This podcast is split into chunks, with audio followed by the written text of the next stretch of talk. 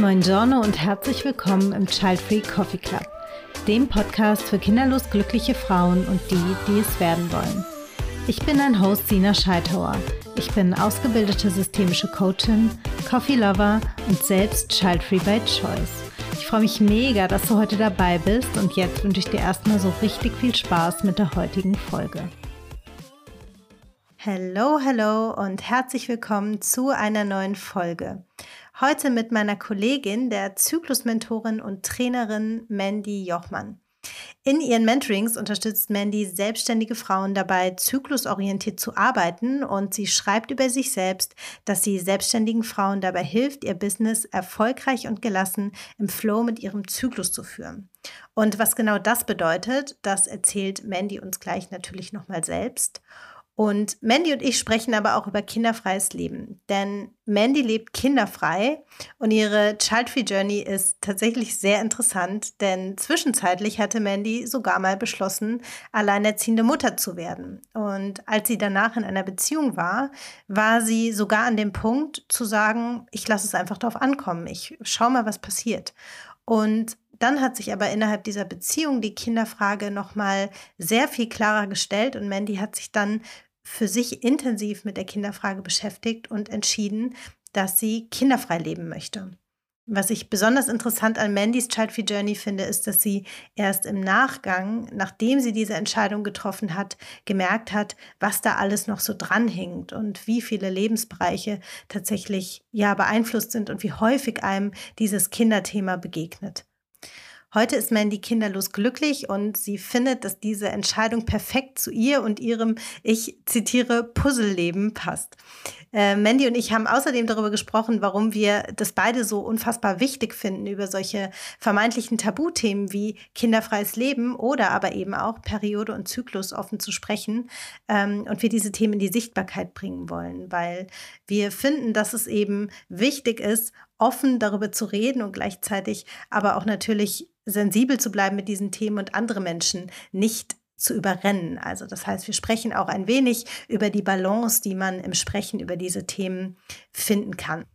Mandy hat im Podcast auf ganz großartige Weise auf den Punkt gebracht, was diese beiden Themen, also kinderfreies Leben und Zyklusperiode, noch verbindet. Nämlich beide Themen bieten ein großartiges Potenzial, sich selbst besser kennenzulernen und sich selbst zu befreien und wirklich selbstbestimmt zu leben, ein selbstbestimmtes Leben zu führen.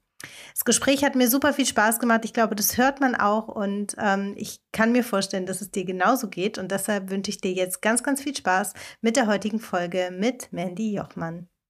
Hallo, liebe Mandy und willkommen im Child Free Coffee Club Podcast.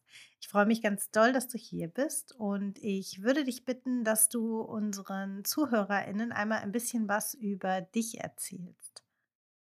Ja, moin. Ich freue mich total, dass ich hier sein kann. Und ja, ich bin Mandy Jochmann, wie man schon hört, Norddeutsche, gebürtiges Ostseekind und ich, ich liebe die Ostsee. Und ähm, ja, mein, mein, mein Hauptjob sozusagen ist, äh, das ist ja immer wichtig, ich bin ähm, Zyklustrainerin und Zyklusmentorin für selbstständige Frauen.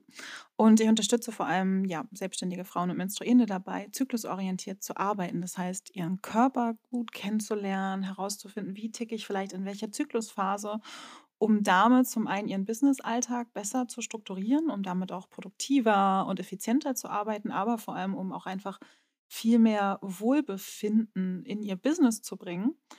Und genau, das mache ich so, das bin ich. Mhm. Und was ja für mich und für unsere ähm, HörerInnen auch immer interessant ist, Mandy, ähm, bist du kinderfrei oder bist du noch nicht entschieden? Erzähl mal. Also ich bin aus vollem Herzen kinderfrei und es ist total spannend, weil ich dich und ähm, den Child Free Coffee Club und deine Angebote und deine Website und deinen Instagram-Account ähm, spannenderweise so in dieser Phase, wo ich versucht habe, mich zu entscheiden, kennengelernt habe und dann habe ich dich wieder so ein bisschen verloren und als ich entschieden war, habe ich dich wiedergefunden. Und ähm, ja, ich bin sozusagen, habe mich dazu entschieden, kinderfrei zu leben. Das war ein langer Prozess, würde ich jetzt so nachträglich sagen, aber ich bin damit total glücklich, diese Entscheidung getroffen zu haben. Cool. Und von diesem Prozess kannst du uns gerne gleich noch ein bisschen erzählen. Vorher möchte ich aber natürlich mit dir die drei oder möchte dir die drei Aufwärmfragen stellen, die ich immer für meine Gäste vorbereitet habe, die du vielleicht auch schon kennst, wenn du den Podcast immer mal hörst. Und es geht los mit der Frage, wie du deinen Kaffee trinkst.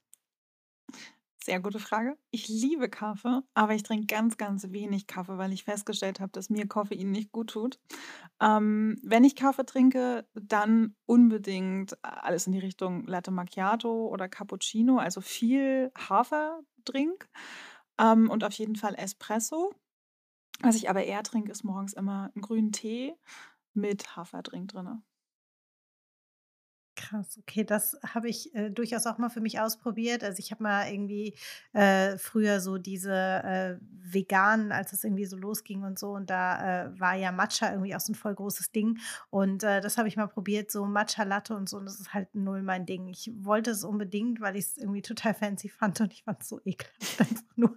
Also, ich bleibe Ja. bleibe lieber bei Kaffee, wobei ich, äh, tatsächlich normal also, normalen grünen Tee oder was heißt normal? Also, Matcha ist ja auch normal, aber ne, also einfach einfach grünen Tee kann ich tatsächlich schon mal trinken, aber dann da darf da nichts drin sein, sondern einfach nur irgendwie so für die Gesundheit. Ja, ich glaube, Genau. das kam bei mir, weil ich einfach die ich ich mag halt dieses Milch im Kaffee, glaube ich, das ist so voll mein Ding. Mhm. Witzigerweise war ich auch mal Mhm, mhm, Barista, deswegen weiß ich eigentlich, ist es mhm, ein No-Go. Aber, ähm, irgendwie hat sich ich mag auch schwarzen Tee mit Milch drin, das habe ich aus meiner Zeit in Neuseeland. Und dann dann dachte ich so: „Dann kann ich mhm. auch Hafertrink in den Grüntee machen, oder?“ Und ich brauche das irgendwie so, das ist so mein Morgenritual. Ja, im schwarzen Tee mag ich das auch total gerne, interessanterweise. Also so, das das kann ich durchaus auch, aber wie gesagt, bei grünem Tee nicht. Aber schön, dass wir so tief eingetaucht sind in dieses Ja. Thema. Es ist auf jeden Fall hat auf jeden Fall Priorität hier immer. Äh, meine zweite Frage an dich, Mandy, ist, wenn ich dir heute ein Ticket in die Hand drücken würde und du verreisen könntest, äh, ganz spontan und auch müsstest, wohin würdest du reisen und warum? Also, gerade als du angefangen hast, war meine erste Antwort Neuseeland. Aber eigentlich ist das gerade gar nicht so groß auf der Prio-Liste, aber das erste war gerade Neuseeland, weil ich zu Neuseeland so eine totale Zuhause-Verbindung habe. Ich bin mit 19 Jahren das erste Mal nach Neuseeland, damals Working Holiday, als man das noch gar nicht so oft gemacht hat wie heute. Dementsprechend Mhm. kann man ausrechnen, wie alt ich bin. Und, ähm oder da fing das gerade Sehr erst an jung. ich ich ja, ich ich ich liebe einfach Neuseeland. Ich war dann also, ich bin da 20 geworden und war ein Jahr da, dann war ich mit 30 noch mal 3 Monate. Also, ich habe so 'n Zehner-Schritten-Ding. Mhm. Ähm, in 4 Jahren bin ich dann wieder da. Und Ja, ich ich liebe einfach, ähm, Neuseeland total. Also, ich liebe die Landschaft da, ich liebe die Menschen und Neuseeland hat so 'n Freiheitsding, glaube ich, für mich. Und deswegen war grad die erste Antwort Neuseeland. cool. Und die letzte Frage, zumindest jetzt für die Aufwärmfragen, ist: Was kannst du besser als alle anderen? Ähm, was kann ich besser als alle anderen? Äh, ich glaube Einfach Menschen begeistern und total mitnehmen. Also, wenn ich für 'n Thema Mhm. brenne, dann dann setze ich automatisch alle anderen on fire. Ich glaube, das kann ich und ungebremst quasseln. Also, kommt auf die Zyklusphase drauf an, aber mein Freund sagt immer: „Alter Bananenfalter, wie viel du reden kannst.“ Aber ich glaube, das kann können viele gut. Ich bin am allerbesten in diesem Menschen, glaube ich, anzuzünden, also Menschen zu begeistern mit meinen Leidenschaften. Ja, voll, das kann ich bestätigen. Das, äh, habe ich durchaus schon erlebt bei dir, dass du das kannst, ja, genau. Ja, danke. Ja, du hast, ähm, eben ja schon so ein bisschen angeteasert, dass deine Child-Free Journey du sagst jetzt: „Okay, ich bin äh, entschieden kinderfrei.“ Mhm. Und dass deine Child-Free Journey aber ja schon so ein bisschen eine Weile ging, ne? Und, ähm, ja, es war so ein paar Twists and Turns gab. Ähm, nimm uns da doch mal mit und starte einfach mal dort, wo du so denkst, da da macht's Sinn anzufangen mit deiner Child-Free Journey. Hm, ich glaube, ganz spannend ist, einmal so durch die ersten, sagen wir mal, 30 Jahre meines Lebens zu rasen. Also, ich bin ich grad sagen, ich bin 34, aber ne, ich bin 36. Aber ich ich ich glaube, ich hatte das immer so also, ich habe war nie, hm, 'ne Jugendliche oder 'n Mädchen, das gesagt hat: „Oh, ich muss unbedingt Kinder haben und total toll.“ Und irgendwann habe ich gemerkt, hm, das gehört, glaube ich, irgendwie dazu. Und ich habe diese Frage mir nie gestellt oder sie nie hinterfragt. Und dann hatte ich mit Mitte 20, ähm 'Ne relativ lange Beziehung und mein Partner es war total klar, der will Kinder haben. Der will Kinder haben, bevor wir 30 sind. Und spannenderweise ist, glaube ich, einer der Gründe, warum unsere Partnerschaft auch auseinandergegangen ist, war dann die Kinderfrage, weil ich immer gesagt habe, na, wenn wir Kinder bekommen, man hat es ja gerade schon gehört, ich bin so voll die Reisebiene, dann müssen wir auch ein Jahr dann auf mit dem Kind äh, oder dem Baby dann auf Reisen gehen. Und da war Mhm. ganz schnell klar, das Mhm. macht er nicht. Mhm. Also der war auch festangestellt, ich war da schon selbstständig in der zweiten, im zweiten Teil unserer Beziehung. Und dann merkte ich so, ne, dann will ich das nicht. Und ähm, es gab noch andere Gründe, warum dann die Beziehung äh, Ja. geendet hat. Aber da habe ich das erste Mal gemerkt, naja, wenn ich dann auch ein Kind bekomme, dann will ich auch, dass das irgendwie mit Freiheit zu tun hat. Also das, dann will ich Mhm. das auch nutzen so. Aber ich bin da nie tiefer eingetaucht und ich habe auch an dem, habe auch gemerkt, weil er das so klar formulieren konnte, merkte ich immer, ich habe so einen Widerstand irgendwie dagegen, habe den aber nicht wahrgenommen oder wollte da auch nicht hinhören. Und dann war, ja, wir kriegen dann irgendwann mal Kinder, ne, läuft. Ähm, und Mhm. dann haben wir uns getrennt. Da war ich 29, bin dann nach Neuseeland für drei Monate. Und dieses Thema war gar nicht so ho- hoch auf meiner Agenda. Und ich weiß noch, dass ich auf dem Rückflug dann nach drei Monaten gemerkt habe, oder irgendwie habe ich, glaube ich, eine Serie geguckt, da ging es um eine alleinerziehende Mutter. Und ich habe auch Gilmore Mhm. Girls total geliebt und hatte dann im Kopf, ich glaube, also ich bin ja jetzt 30 so, ne? Und selbst wenn ich jetzt keinen Partner habe, dann, dann werde ich halt alleinerziehende Mutter. Und jetzt fällt mir gerade ein, ich habe mir wirklich den Plan gemacht, dass ich innerhalb von zwei Jahren jetzt Mutter werden muss. Krass, okay. Und habe dann auch mit meinem Business geguckt, wie kriege ich das irgendwie hin, wann ist Mhm. denn praktisch und habe sogar überlegt, wie das gehen könnte und bin dann zurückgekommen und habe mich damit gar nicht so sehr auseinandergesetzt, weil dann erstmal anstand, okay, wo lebe ich denn jetzt, weil ich dann auch aufgegeben habe, in Berlin zu Mhm. leben und dann ist es mit ein paar Reiseunterbrechungen dann meine Heimatstadt Rostock geworden. geworden. Und dann hat mich so, ich würde mal sagen, so, so die Realität so sehr eingeholt. In Berlin war das nie wichtig, dieses Kinderthema und auch nicht dieses, wie alt Mhm. bist du, weil da bist du halt, Ja. also in Berlin bist du halt du und es ist total, eigentlich auch total egal, wer du bist und was du bist und was du machst. Sagen wir jetzt mal so ganz oberflächlich. Und in Rostock war das auf einmal so, da wurde ich voll damit konfrontiert, krass, du bist jetzt 30 Ja. und ähm, wie stellst du dir das dann vor, Haus, Kind, Mann, warum hast, jetzt hast du dich auch noch getrennt, wo soll das hingehen? Und das war total Ja, spannend, ja, weil das jetzt weniger aus meiner Familie oder so kam, aber so eher so aus so einem sehr äußeren Umfeld. Und dann Mhm. war das halt so, ich meine, klar, ich war Single und habe mir gedacht, naja, ich will ja auch wieder jemanden kennenlernen. Und es war wirklich total oft so, dass wenn ich jemanden gerade kennengelernt habe oder den jetzt mal cool fand oder nur mal optisch, hört sich blöd dann, aber direkt um die Ecke kam dann die Frau mit dem Baby im Arm. Und da habe ich so gemerkt, puh, ich glaube, das ist gar nicht so meine Welt irgendwie. Und naja, Mhm. das hat mich Ja. dann begleitet und dann war ich relativ lange Single und dann jetzt vor zweieinhalb Jahren habe ich meinen jetzigen Partner kennengelernt.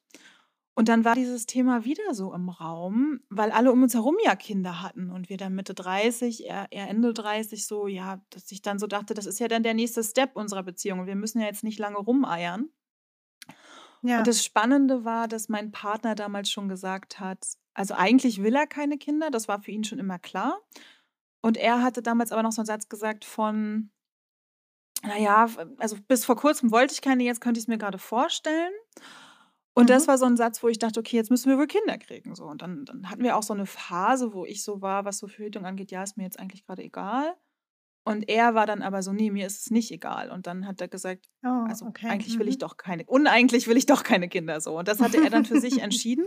Ja. Und dann, dann habe ich so gemerkt, okay, ich kann jetzt gar nicht sagen, ich muss mich jetzt entscheiden, aber ich habe dann gemerkt, okay, vielleicht ist es jetzt an der Zeit für mich eine Entscheidung zu treffen. Gar nicht so sehr für unsere Beziehung so, sondern dieses, also er war auch super supportive, also hat mich total unterstützt und hat auch gesagt, entscheide das bitte für dich, unabhängig von mir. Wir, also egal wie es ausgeht, wir finden eine Lösung. Ja. So, auch Ja. wenn es Trennung bedeutet. Ich habe da einen sehr realistischen Partner, netterweise. Und ähm, aber er hat gesagt, entscheide du das für dich, weil er gemerkt hat, diese Entscheidung ist für ihn sehr wichtig gewesen. Und dann habe ich letztes Jahr im Frühjahr irgendwie angefangen, da hat mich dieses Thema nicht losgelassen. Und ich, ich bin da eher so in, in mich eingetaucht, habe mit Freundinnen geredet und fand das total spannend. Ich hatte das gar nicht gemerkt. Ich habe ein sehr großes Umfeld aus Kinder, bewusst kinderfreien Frauen.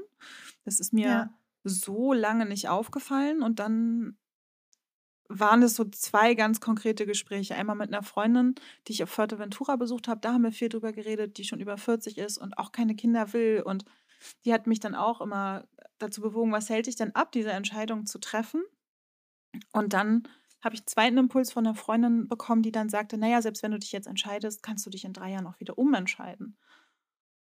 wenn du merkst, es ist doch nicht die Entscheidung. Und, und das hat mir diesen Druck genommen. Und dann habe ich für mich entschieden, wenn ich mal richtig in mich reinhöre, ich kann es mir nicht vorstellen, ich will das nicht. Und ähm, ich liebe Kinder um mich herum. Ich habe einen Neffen, den ich liebe. Ich liebe die Kinder meiner Freunde. Es ist, ich bin auch der totale Kindermensch für eine gewisse Zeit.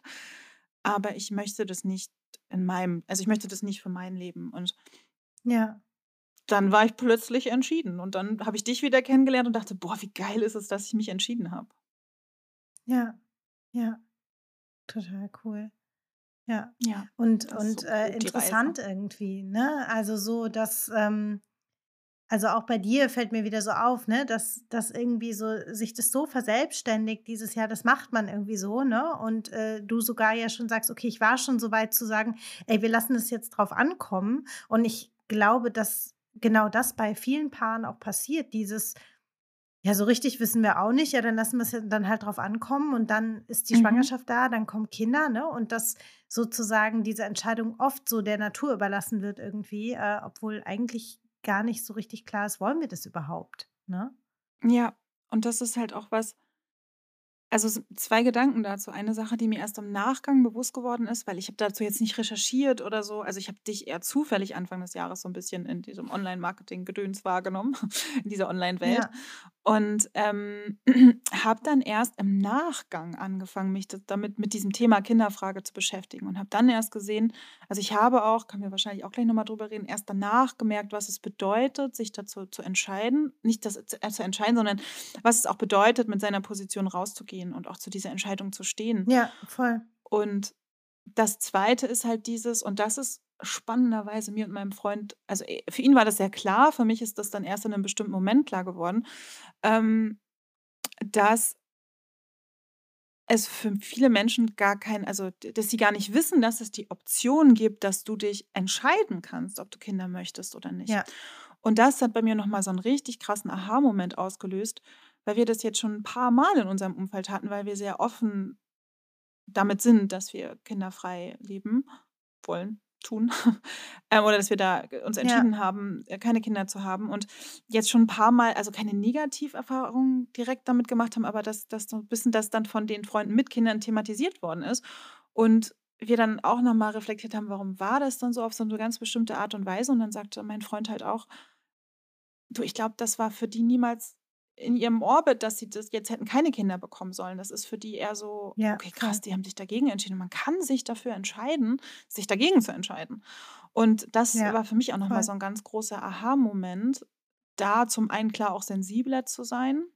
Aber, und ich vermute, darüber reden wir auch noch, dass es halt teilweise auch sehr herausfordernd ist, weil du als entschiedene Frau, also als kinderfreie Frau eben nicht so viel Sensibilisierung unbedingt erfährst von Ja, anderen. total. Total. Und das, ähm, ich habe tatsächlich gerade so ein bisschen zu einem ähnlichen Thema eine Podcast-Folge aufgenommen, wo es auch so ein bisschen geht um Gespräche ne, zwischen Kinderfreien und Eltern und ähm, dass mir das auch sehr häufig begegnet ist, dass ähm, einem dann manchmal so ein Unverständnis entgegentrifft von Seiten Eltern, wo man im ersten Moment so denken könnte, oh, das ist aber irgendwie rude. Und dann stellt sich aber raus, es ist irgendwie überhaupt nicht, es ist nicht böse gemeint, sondern es Mhm. ist einfach, es, die haben das überhaupt nicht auf dem Schirm, so, ja. Also Ja, diese, genau. dieses, aha, man kann sich dafür entscheiden, das ist völlig neu. Und, und dann aber zu durchdenken und zu durchsteigen, was das überhaupt bedeutet für die Person, die sich vielleicht tatsächlich dagegen entschieden hat, das ist dann nochmal so völlig next level für die, ne? Und das finde ich Ja. jetzt auch nochmal eine interessante Perspektive, dass du als Frau, die sich gegen oder, oder für ein kinderfreies Leben entschieden hat, sagst, ey, und ich habe eigentlich selber erst im Nachhinein gemerkt, was das bedeutet. Ne? Also ich habe es in der Entscheidung noch nicht mehr so richtig gecheckt, aber ich habe erst im Nachhinein gemerkt, was hängt da eigentlich alles dran. Und ich glaube, da, da darf man auch nochmal oder dürfen wir als Kinderfreie auch einfach auf Eltern nochmal anders zugehen und, und einfach da die Perspektive shiften im Sinne von, die meinen das gar nicht irgendwie böse in the first place, sondern die checken es einfach erstmal gar nicht. Ja, Mhm. weil, weil sie logischerweise oder viele, also sicherlich auch nicht alle, aber viele von denen niemals darüber nachgedacht haben. So. Erstens, dass es geht Ja. und zweitens, wenn es geht, was es bedeutet. Genau, gleichzeitig dachte ich auch gerade, wahrscheinlich hören uns ja auch Frauen zu, die da in dieser Entscheidungsfindung gerade sind, dachte ich auch gerade, oh Gott, Ja, hätte ich mich vielleicht auch so entschieden, wenn ich gewusst hätte, was das alles mit sich bringt. Und das ist, glaube ich, die Herausforderung da, da da, daran, damit, davon, äh, sich davon frei zu machen, was denken denn andere. Und ich Ja, glaube, überhaupt ja, dahin ja. zu kommen, sich diese, diese Möglichkeit zu öffnen, ich, ich darf mich entscheiden, egal wohin ich mich entscheide, zu äh, sich frei zu machen davon, was denken andere darüber. Und so im Nachgang habe ich auch überlegt, okay, hätte ich mich jetzt für Kinder entschieden, was hätte das für mich und meinen Freund bedeutet? Und wir haben auch darüber gesprochen und es hätte Trennung bedeutet, weil irgendwie ja auch keiner dem anderen im Weg stehen möchte. Und ich finde, diese Mm, Kinderfrage ist einfach eine sehr essentielle Frage, die ich für mich selber entscheiden muss. Will ich Kinder? Ja, Also ich habe auch in meinem näheren Umfeld, bin ich sehr überzeugt davon, dass es eine Person in meinem äh, näheren Umfeld gibt, die sich gegen Kinder entschieden hat für ihren Partner und die damit, glaube ich, unglücklich ist. Und das ist halt, das habe ich schon sehr früh mm, in meinem Leben mm. erlebt. Und ich glaube, deswegen war das was, wo ich dann gemerkt habe, ich möchte nicht unglücklich sein, also oder mich, mich dann irgendwann darüber ärgern, dass ich es nicht gemacht hat. Und ich glaube, das ist eben ja auch eine sehr lebensentscheidende, also ich meine, es verändert dein ganzes Leben so. Deswegen ist es so eine wichtige ja. Entscheidung. Und deswegen bin ich auch sehr dankbar, dass ich einen Partner hatte, der gesagt hat, entscheid das bitte für dich und entscheid das unabhängig von dem, wie ich das sehe, so. Und Ja, ähm, voll. also ich weiß, dass es nicht einfach ist, sich davon frei zu machen. Mir hat es, glaube ich, unglaublich geholfen, dass ich davor gar nicht so viel wusste und danach angefangen habe, Bücher über kinderfreies Leben zu, zu lesen. Und das Krasseste war ja auch, jetzt komme ich nicht auf den Namen, das, das Buch hast du auch gelesen und du hattest die Autorin auch in deinem, ähm, in deinem Nadine Podcast. Punks, Genau, Nadine sein. Punks. Mm, Genau. Und das Buch fängt ja auch an mit drei Seiten, wo sie erstmal alle Vorurteile, alle Klischees rausholt, die dir als kinderfreier Ja, Mensch entgegenschlägt. Und das habe ich gelesen und dachte so, what? Und plötzlich hatte ich auch genau solche Erlebnisse, wo ich da stand und dachte, Leute, sag mal, hackt's noch? Und gerade als Zyklustrainerin ja, bin ich dann sehr schnell bei, wir reden jetzt hier gerade über meine Gebärmutter. Also sorry, ich rede ja auch nicht über genau. deinen Ja, Penis. Und, total. Total, ja. und das das fand ich im Nachgang dann erstmal krass zu wissen, aber ich glaube, das ist auch so eine Fähigkeit von mir, dass ich dann Themen für mich in eine gewisse Leichtigkeit bringe und sie nicht so schwer mache, Voll, obwohl ich Skorpionin voll. bin und eigentlich immer durch den Dreck watsche. Ähm, aber da dann sage: „Ne, für mich ist das ein Thema, über das ich sprechen kann und ich muss da jetzt nicht tausend Tabus und Scham drüber legen.“ Aber ich finde es halt einfach super übergriffig, Ja, wenn Leute voll, anfangen, über meinen voll, Uterus, äh, zu urteilen und zu reden voll. und mir zu sagen, wie das fun funktionieren hat. Also, für mich ist ja auch ich hasse das, wenn Menschen über die Erdbeerwoche reden oder Oh mein Gott, mich ja. Bloody Oh, Mandy ich hasse nennen. das Wort auch so sehr. Oh, ich hasse das Wort so Oh, sehr. hast du mal wieder deine. Tage? Ja, ja. Ja, Oder Tante super Tante, schlimm. äh, ne, deine Freundin kommt zu Besuch oder so, ja. Oh mein Gott, ja. Fu furchtbar. Das fand ich fand ich tatsächlich auch schon immer ganz, ganz schlimm irgendwie so. Ja. Ähm, auch auch schon früher als, äh, ne, also so als irgendwie so als Teenager oder so fand ich fand ich diese merkwürdigen Umschreibungen also, das ist tatsächlich was, was ich nie verstanden habe. Also so, ja, auch als ich als echt noch so die Zeit war, als als das noch ne, als man noch nicht so leicht über diese Dinge sprechen konnte, ähm, habe ich nie verstanden, warum man so komische Bezeichnungen Codewörter. muss und um die so da so drum drumherum so Codewörter so drumherum zu wickeln irgendwie, ne? Mhm. Wir sind jetzt schon eigentlich so ein bisschen mitten in unserem Thema, Mandy, ne, weil wir haben ja so gesagt wir haben so festgestellt im Austausch, dass wir beide irgendwie, glaube ich, so sind, dass wir einfach, ähm, ja, uns uns Themen rausnehmen, so, über die vielleicht tatsächlich manchmal nicht so viel gesprochen wird oder wo es für manche Menschen schwierig ist, darüber zu sprechen oder die eben, ja, in in bestimmten Bubbles oder von der Gesellschaft vielleicht ein bisschen in der Tabuecke stehen und wir so aber sagen: „Ne, das gehört da gar nicht hin und lass doch mal darüber reden.“ Ähm, Mhm. du hast jetzt gerade schon so ein bisschen gesagt, dass du äh, dass du das bei der Kinderfrage irgendwie erst im Nachgang verstanden hast. Ähm, das heißt, würdest du sagen, dass in deinem Entscheidungsprozess du das gar nicht wahrgenommen hast, dass das ein bisschen so eine Art Tabuthema ist? Jein. Also, ich merke auch, dass ich das immer ganz spannend finde mit dem mit dem Wort Tabuthema oder auch Schamthemen. Ich ich merke total oft, auch in meiner Arbeit natürlich, Zyklus ist für viele und Periode ja auch ein totales Tabuthema. Aber manchmal frage ich mich, ob wir, die ja auch mit diesen Themen rausgehen, aufhören sollten, das immer so zu nennen, weil wir es damit ja wieder in 'ne Ecke stellen. Voll, Aber klar voll. ist ist mir total bewusst, dass es Leute gibt, für die das Tabuthemen sind. Ja. Und jetzt habe ich die Frage vergessen. Ähm, Ähm, ich hatte dich gefragt, ob du, ob du in deinem Entscheidungsprozess das schon so ein so. bisschen gespürt hast, ne? Weil du ja sagst, okay, als ich Mhm. dann mich beschäftigt habe, Nadine Punks gelesen und Ja. so weiter, habe ich plötzlich gemerkt, oh, das ist ein Thema, da reagieren die Leute krass drauf und so. Aber hast du das in deinem Entscheidungsprozess auch wahrgenommen oder warst du da echt so ein bisschen so, ach, na ja, Mhm. also, ne, ich, Also mir war schon, also ich Ich glaube, mir war am bewusstesten, dass es in Anführungsstrichen eine Entscheidung fürs Leben ist, was es dann wieder so groß macht. Und ich habe es ja, dann für mich voll. runtergebrochen auf, es ist eine Entscheidung, die ich treffe. Und ich kann sie in zwei Jahren revidieren. Aber jetzt gerade für mein Leben ist es eine Ja, Lebensentscheidung.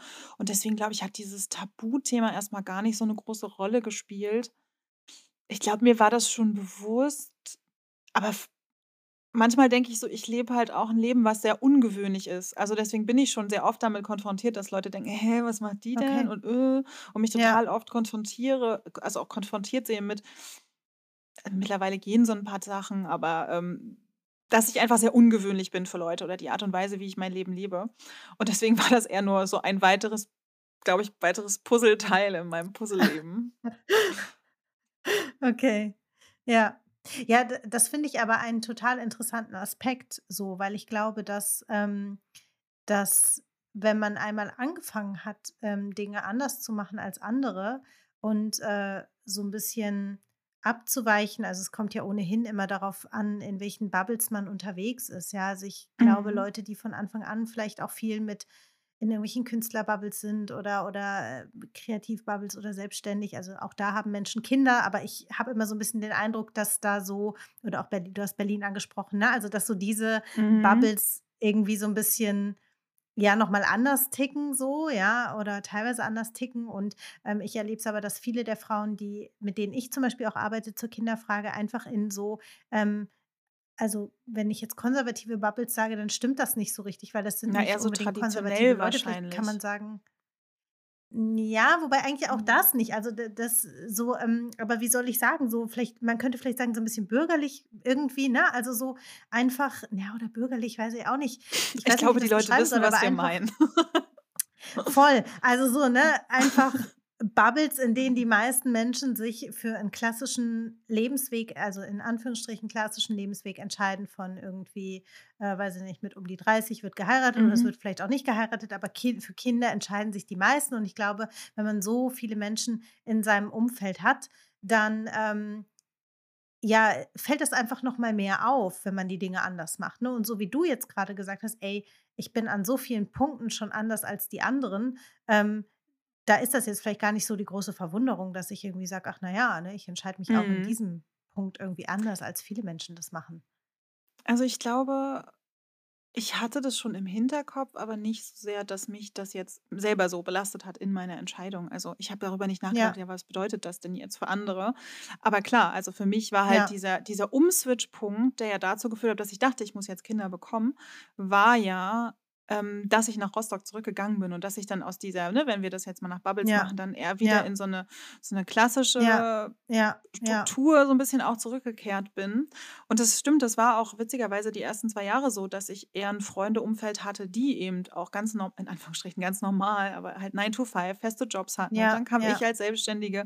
ja, Ähm, und ich das war da schon drinne, d aber das hat sich halt in den letzten Jahren gelegt und gleichzeitig ist es eben so, dass mein Freund eben auch auch in 'nem sehr ländlichen Umfeld lebt und ich das mhm, da natürlich auch solche Vorstellungen eben vorherrschen, aber ich halt ja, das genau, das mhm, Glück hatte, dass mein Freund in seiner Bubble auch wieder so 'n kleiner Exot ist und dadurch hatte ich's halt nicht so sehr drauf. Aber ich glaube, klar, es spielte schon mit, also es es schwang im Hintergrund mit. Aber ich kann das total nachvollziehen, dass das für Leute unglaublich herausfordernd ist, die eben das Gefühl haben: „Oh Gott, die Leute verstehen mich dann erst recht nicht mehr und jetzt bin ich dann noch mehr Exotin.“ ja, Weil ich habe grad gemerkt, vielleicht sollten wir das nicht anders nennen, weil wir sind ja nicht anders. Vielleicht sind wir ein bisschen ne, exotisch. ja, Ähm ja, aber ja, ich ich kann mir das total vorstellen, dass das dann noch herausfordernder ist. Aber ich habe stelle mir dann auch immer die Frage oder ich erinnere versuche mich auch selber immer daran zu erinnern: Macht es mich denn glücklich, so zu sein, wie die anderen mich vielleicht haben wollen oder wie sie sich wie sie ja, denken, dass ich voll, sein muss? Und ja, meistens ist mein eigener Weg nicht immer der leichteste, aber ich habe festgestellt, wenn ich dem vertraue und und und da wirklich auf mich höre dann macht mich das langfristig zufriedener und davon habe ich doch viel, viel mehr. Weil seien wir mal ehrlich, die Nachbarin, neben der ich vor sechs Jahren gewohnt habe, neben der wohne ich jetzt nicht mehr. Also kann es mir irgendwann egal sein, was sie darüber denkt. Und auch, das ist natürlich krass zu sagen, auch meine Familie, aber ich habe auch gelernt in meinem Leben, ja, Familie ist wichtig, aber auch Familie ist endlich. Und die Person, mit der ich die meiste Zeit in Absolut, meinem ja. Leben bin, bin ich halt selber. Und deswegen ist die Ja, einzige voll. Person, vor der ich mich rechtfertigen muss, eigentlich immer ich. Und wenn ich mich in Absolut, Konstrukte ja. quäle, äh, presse, die ich nicht gut finde, dann bringt mir das nicht. Und ich finde, gerade bei der Kinderfrage ist das deine persönliche Entscheidung. Und ich habe, ich glaube, ich habe halt das Glück, dass ich in meinem Leben mit so vielen verschiedenen Menschen, die in verschiedenen Lebensmodellen lebe, zu tun habe, dass ich Ja, alle Lebensmodelle sehr, sehr ja, gut kenne und sehen kann. ja, Und ich habe auch Freundinnen, die, die vielleicht Single sind und todtraurig sind, dass sie keine Kinder bekommen. Ähm, aber ich habe auch Freundinnen, die irgendwann gesagt haben, die das immer wollten und dann keine bekommen und sagen, es ist auch okay. Aber ich habe auch Freundinnen, die sind total glücklich als Mutter. Ich habe auch Freundinnen, die lieben ihre Kinder, aber sagen, ey, Mutterschaft geht gar nicht.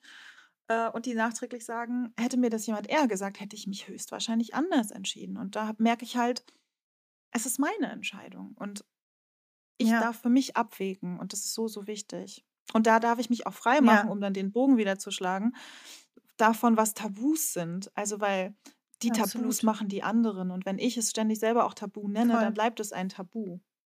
Absolut. Absolut. Und äh, auch ja eine, eine, ähm, also irgendwie wie so eine Art Teufelskreis, ne? Also ich glaube, wenn, wenn wir dieses, äh, diese Themen sozusagen als Tabu benennen oder auch in einer Tabu-Ecke stehen lassen und nicht drüber sprechen, weil wir eben Angst haben, was uns dabei begegnet, so, ähm, dann bleiben sie halt da und es verändert sich nichts, ja. Und ähm, ich glaube halt, dass Veränderungen, ähm, also gerade so ne, auf einer gesellschaftlichen Ebene, Themen, die besprochen werden können, ähm, einfach dass das so steter Tropfen hüllt den Stein ist, ja. Und das natürlich, Mhm. äh, wenn, wenn Leute hören, ach ja, kinderfreies Leben, was, hä, warum müssen wir jetzt darüber sprechen? Ist doch Quatsch, das betrifft doch niemanden, ja. Ähm, und plötzlich stellt sich raus, ne, also wenn ich mal so von mir ausgehe, ähm, kaum ist der Raum da, darüber zu Mhm. reden, kommen die Frauen und tauchen auf, ja, und ähm, finden sich und vernetzen sich. Und ne, am Anfang denkt man, oder, oder viele Frauen denken, ja, es gibt niemand anderen, dem es so geht. Und plötzlich zeigt sich, es gibt unfassbar viele Frauen. Und um, also, ne, deswegen finde ich es eben auch so wichtig, sich diesen, dieser Themen irgendwie so anzunehmen. Ja, und damit kommen wir ja so ein bisschen zu dem, worüber wir heute auch noch sprechen wollten. Was würdest du denn jetzt nochmal in Bezug auf Kinderfrage sagen? Ähm, was hat sich für dich in deinem Leben positiv oder weiß ich nicht, was hat sich verändert, als du so angefangen hast, tatsächlich offen und selbstbewusst damit rauszugehen und wirklich auch offen darüber zu sprechen, dass du kinderfrei lebst? Mm, Also einmal hat sich bei mir erstmal verändert, dass ich so eine Leichtigkeit halt hatte, dieses, ich habe jetzt eine Entscheidung getroffen, die tut, und die tut mir gut. Und im, ähm, in der Kommunikation oder im Umgang mit anderen habe ich zum einen, also auf der einen Seite war es total witzig in meiner Familie. Also denen habe ich das ganz bewusst gesagt, weil ich es wichtig finde, dass dann nicht, also sagen wir es mal so, auf der einen Familie war halt, das, das war vielleicht auch einer der Gründe, sich dann zu entscheiden, kam halt immer wieder, wann ist es denn soweit? Also diese sehr übergriffigen Fragen. Ähm, Seitdem ist da Ruhe, glaube ich. Und im anderen Teil meiner Familie war das sehr lustig, die dann einfach waren, aha. Und war uns schon klar. Also für die das eher so war, so, ja, Mandy, du bist halt so. Also ist total okay. äh, Ist super. Also cool, dass du dich entschieden hast. Ähm, und mit Freunden habe ich halt gemerkt, es war auch ganz spannend, ähm, wieder zu sehen, wie einige damit umgehen, je nachdem auch, ob sie Kinder haben oder nicht, war das äh, sehr spannend, da auch von vielen Müttern zu hören, hey, krass, cool, dann jetzt festzustellen, dass es Leute gibt, denen du selber damit auch noch mal was eröffnest, die vielleicht auch schon Kinder haben, aber auch, wie du Ja, sagst, ne, Frauen, die merken, okay, krass, auch zu diesem Thema kann ich mich irgendwie entscheiden. Also du warst ja auch schon mal in meinem Podcast zu Gast und mir haben dann ja, also als ich damit mehr rausgegangen bin, auch in, in meiner öffentlichen ja, Wahrnehmung, haben mir auf einmal ganz viele Frauen geschrieben, dass sie äh, auch kinderfrei leben und wie ihre Entscheidung war. Das war für mich total spannend, weil ich das gar nicht so forciert hatte. Und wie du auch sagst, ne, plötzlich sehe ich, es gibt noch mehr Frauen. Und ich habe ja an meiner Entscheidungsfindung ja plötzlich auch gesehen, es sind schon ganz viele entschiedene Frauen in meinem Leben. So habe ich das halt für mich nie thematisiert. Und als ich noch öffentlicher rausgegangen bin, war das total krass, von noch mehr Frauen zu erfahren. Es gab aber auch die Kehrseite, von der ich ja die schon so ein bisschen angedeutet habe, dass mir plötzlich auch so ein, ja, nicht so ein Unmut, aber so ein mir auch Menschen begegnet sind, die da ein totales Unverständnis für hatten. Also es, äh, mir sind vorher so übergriffige Kommentare gar nie so bewusst gewesen. Und dann gab es wirklich so einen Moment von, Mhm. Mhm. naja, irgendwann bringst du deine Kinder ja auch mal in den Kindergarten. Und dann ist mir das halt rausgerutscht, dass, also, doch irgendwie rausgerutscht, dass ich sagte, nee, ich werde die Kinder in den Kindergarten bringen, außer die von anderen. Ja, Hä? ja, Wie? ja. Und dann kam, ist bei dir da unten was kaputt. Und dann war der, war der Ofen aus. Und No ich dann auch so, Auch in dieser, auch in dieser Formulierung oder was? ja, ja, ja, war auch ein Mann. Was? Und da wurde mir das No das erste Mal bewusst, so dass ich dachte, äh, Digga, wir reden hier über meinen Uterus, sollen wir mal über deinen Penis reden? Das willst du auch nicht wollen. Und ähm, also, dass das dann äh, ein paar Mal auch kam, dass Leute da so ein gewisses Unverständnis für hatten. Und äh, ich hatte so zwei Strategien. Das eine war, dass mir das gezeigt hat, okay, ich will lernen, wie ich darauf reagieren kann. Also wie kann ich da auch entgegen? Ich hab, weiß, dass man Schlagfertigkeit lernen kann. Und deswegen war so dann mein Approach eher so, ich will lernen, wie ich, was ich darauf antworten kann, weil ich da erst auch erst ein bisschen Ja, überfahren war. Und das andere war aber dann zu gucken, welch, wer hat das jetzt gesagt? Und das sind wiederum Menschen, die in meinem äußeren Umfeld sind. Oder auch, ich kann mich ja entscheiden, ob Menschen nah an mir dran sind oder ob solche Kommentare, also entweder ich suche die Kommunikation mit jemandem, der sehr nahe mir vielleicht ist und sagt, das verletzt mich, das finde ich nicht gut, das ist mhm. übergriffig. Mhm. Mhm. Ähm, und kann ja dann selber entscheiden, bleibt dieser Mensch in meinem In Inner Circle oder packe ich den halt nach außen. Und für mich waren es hauptsächlich Leute, die sehr weit außen waren. Und damit habe ich dann gesagt, dann ist es mir auch ehrlich egal. Also ich spare mir die Energie, der, der Person das jetzt zu erklären. So, weil Ja, ja, wir reden über meinen Uterus, meine ja, Entscheidung und ich muss nicht voll, mit jedem darüber diskutieren. voll, Und das hat mir voll. total geholfen, da auch, ich muss nicht mit jedem zum Thema Kinderfreiheit diskutieren. Und klar, ich kann auch mit Menschen Ja, diskutieren, die kritisch sind. Und ähm, aber ich entscheide, also hier choose your battles, also ich entscheide, wofür ja, ich kämpfe, wo ich meine Energie reingebe. Und ich habe festgestellt, und da sind wir auch wieder bei dem Thema, was interessieren mich diese Leute, die, die nichts mit meinem Leben im Endeffekt zu tun haben. So, und deren Meinung, das ist deren ja, Meinung, aber ich habe voll, mich entschieden voll. und für mich fühlt sich das gut an. Und du hast ein anderes Weltbild als ich, das ist in Ordnung. Solange es nur bei diesen Kommentaren bleibt oder bei einem Kommentar, sagen wir es mal so. Beim zweiten und beim dritten überlege ich mir das dann nochmal, aber ist es in Ordnung? Ja, Ähm, genau, aber so würde ich, glaube ich, sagen, ich konzentriere mich auch eher auf das, was positiv ist und den Rest, das, da ist aber auch nicht so viel Negatives. Und es sind eher Menschen, die mir nicht ja, nahestehen. ja. Und das finde ich so einen wichtigen Punkt, was du sagst, weil häufig ja auch ähm, so bei Frauen, wenn die sich halt frisch entschieden haben und dann fühlt sich das ja oft noch so neu an, ne? Und es ist irgendwie schwierig, damit rauszugehen und stellt sich so die Frage, okay, wie kommuniziere ich das denn jetzt und wem kommuniziere ich das denn? Und manchmal gibt es auch irgendwie so ein, so ein Urge dann bei den Frauen so, Ja, ja, okay, brauche ich jetzt so eine Art Coming Out oder sowas, ja? ja, Und ähm, da gefällt mir total, was du sagst, nämlich so, du selber entscheidest, ne? also die kinderfreie Frau selber entscheidet, mit wem sie darüber reden will, ja. Und ja. nur weil man jetzt entschieden ist und nur weil man jetzt für sich sicher ist, bedeutet das nicht, dass man darüber reden muss, wenn man das nicht möchte, ja. Das Problem entsteht ja dann an der Stelle, wenn man irgendwie, wie du auch sagst, ne, schlagfertig sein will und, und gerne was erwidern möchte und das irgendwie nicht kann. Mhm. Und das kann man lernen, aber die Entscheidung, was ich überhaupt kommunizieren möchte, die liegt letztendlich bei mir so. Und das finde ich eigentlich auch den viel wichtigeren Ansatz. Ne? Und auch da zu Mhm. entscheiden, äh, wie du auch sagst, worein setze ich überhaupt meine Energie und was ist mir wichtig. Ne? Und bei mir gibt es zum Beispiel ganz klar Menschen,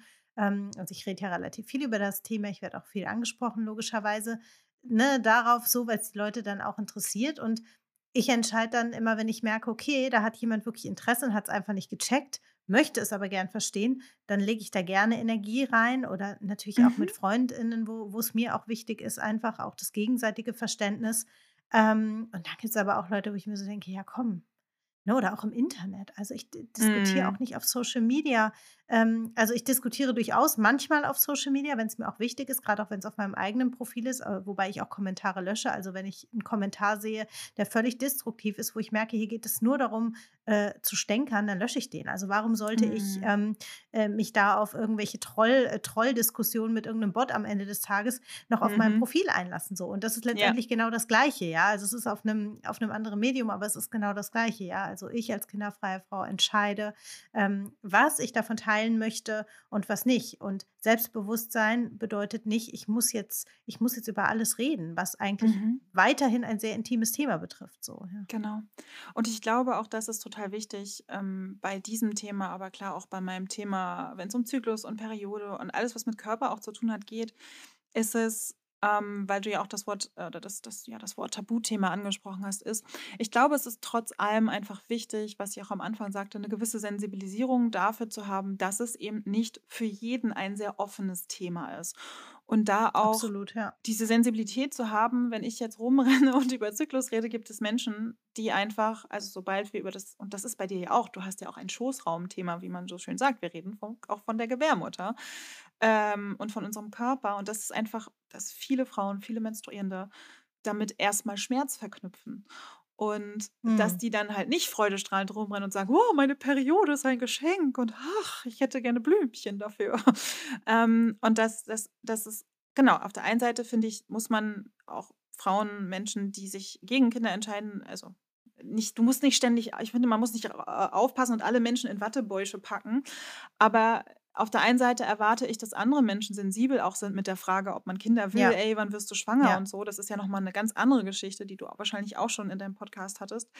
Aber also einmal, dass ich eine Sensibilisierung dafür habe, dass wenn ich jetzt natürlich mit meinem kinderfreien Thema oder auch mit meinen Zyklusthemen rausgehe, dass es Menschen gibt, die da erstmal sich abgestoßen fühlen oder die erstmal eine Schutzwand aufbauen oder sagen, boah, darüber rede ich jetzt nicht. Ähm, ja, und aber gleichzeitig auch, finde ich, können, können wir oder kann man auch mit seinem Thema erwarten, dass andere Menschen einem mit Respekt und Sensibilisierung auch oder Sensibilität ähm, ja, begegnen. Und das ist halt etwas, was ich finde in diesen Diskussionen, was einfach immer Vorrang haben sollte. Und auf der anderen Seite auch herauszufinden, welchen Wissensstand hat denn der Mensch, mit dem ich gerade spreche oder auch ja, diskutiere. ja, Also gerade bei meinem Zyklusthema merke ich das immer wieder, dass viele Menschen auch gar nicht wissen, was nicht schlimm ist, dass es ähm, vier verschiedene Zyklusphasen gibt, die einen Einfluss auf unser Leben haben, auf unsere Arbeit, auf unsere Stimmung und auch auf unsere Entscheidungen. Und ja, äh, ich hatte absolut, ja. vorhin auch nochmal überlegt, wie ist denn die Entscheidungsfindung auch im Rahmen des Zyklus? Und da gibt es halt Phasen, da denkst du, boah, es ist mir total egal, was alle anderen denken, wenn ich jetzt mit Kinderfreiheit rausgehe. Ja, Und dann gibt es ja, Phasen in ja, deinem Zyklus, wo du denkst, oh mein Gott, die Welt stürzt zusammen, ist das die richtige Entscheidung? Und ja, da auch gleichzeitig wohlwollend mit sich selber zu sein und dann aber auch zu entscheiden, bin ich vielleicht auch gerade in, unabhängig von den Zyklusphasen, aber gerade auch in diesem, in dieser Phase, in diesem, in diesem Zustand von, ich will jetzt auch eine Diskussion mit jemandem darüber führen, weil das Thema wichtig für mich ist. Oder sage ich, heute ist einfach nicht der richtige Tag, dass ich mit Menschen diskutiere. So. Und voll, das finde ich genau. für diese ganze Diskussionsthematik oder nicht nur, ist ja nicht nur Diskussion, sondern Kommunikation auch wichtig. Und eine Ja, Sache, die mir vorhin auch noch einfiel, als du das sagtest, ich hatte das auch, ich hatte auch dieses, boah, ich will das jetzt allen erzählen. Und ich glaube, deswegen habe ich dich auch wieder gefunden und musste dich dann erstmal zulabern mit, so, Sina, bei mir war das so und so. Weil es natürlich auch erstmal so eine, boah, cool, ich habe mich entschieden und es fühlt sich gut an. Und natürlich möchte man das teilen. Ja, Aber wie du auch sagst, da zu überlegen, mit wem möchte ich das teilen? Und genau. ich, an vielen Stellen ist es einfach so, dass es, glaube ich, für andere auch immer zu überlegen, für wen ist diese Information jetzt wirklich wertvoll? Und für meinen Chef ist das, naja gut, Chef ist jetzt blöd, aber ähm, es gibt halt Leute, für die ist das Thema einfach irrelevant oder auch diese Informationen zu haben, Ja, ist total irrelevant. Und ja, gleichzeitig auch da in Euphorie, ich bin ein, weiß, habe ich ja nun schon gesagt, ich bin ein sehr begeisterungsfähiger Mensch und ich habe aber auch gelernt, dass nicht alle Menschen immer meine Begeisterung für Themen teilen müssen. So. Und es ja, ist okay. So. Nicht jeder findet es total spannend, voll. dass der Zyklus grandios ist.